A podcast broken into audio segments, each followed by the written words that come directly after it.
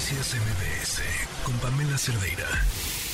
Nos acompaña en la línea el licenciado Francisco Javier Hernández, presidente de la Fundación Lex Pro Humanitas y asesor jurídico de la familia Pérez Ocaña.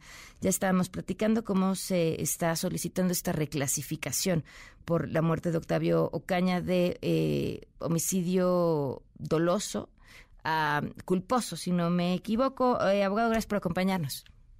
Hola, ¿cómo estás, Pamela? Muchas gracias por darnos voz y saludo a ti y a tu amado auditorio. Es exactamente opuesto. Ah, perdón. Era, homicidio culposo. Culposo y adoloso, perdóname.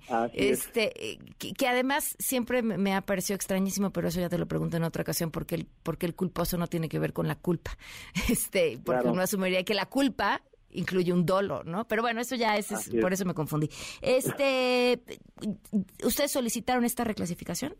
Bueno, déjame decirte que esta, esta no debería ser noticia nueva, porque de hecho se habló con el, con el fiscal general del Estado de México hace precisamente un mes en una reunión que tuvimos, en la cual eh, tanto nosotros, en representación de la familia Pérez Ocaña y la familia Pérez Ocaña, estando en reunión con la directora de litigio y el, y el, fiscal general, eh, acordamos que tenemos todos los elementos de prueba suficientes como para ya acreditar un, un homicidio doloso.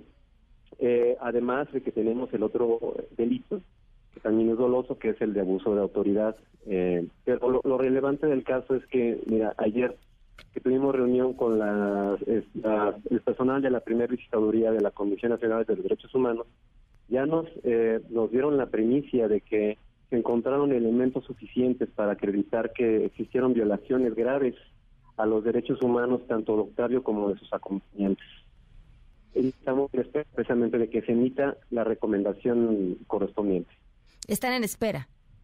Así es, bueno, ya nos Desde hace tiempo, ajá, ok. Estamos nada más ahorita esperando que, a que se nos notifique de manera oficial ah, eh, que estaríamos esperando que fuera el día de mañana o más tarde el lunes. Ah, pues platicamos mañana entonces, ¿te parece?